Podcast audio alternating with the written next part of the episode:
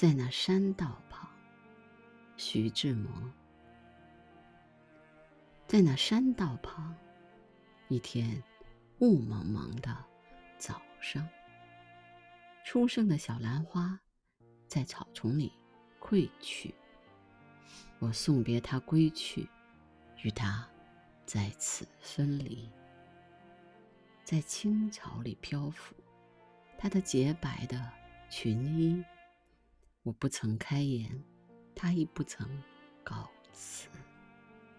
驻足在山道旁，我暗暗的寻思：吐露你的秘密，这不是最好的时机？路簪的小草花，仿佛恼我的迟疑。为什么迟疑？这是最后的契机。在这山道旁，在这雾茫的早上，收集了勇气，向着他，我旋转身去。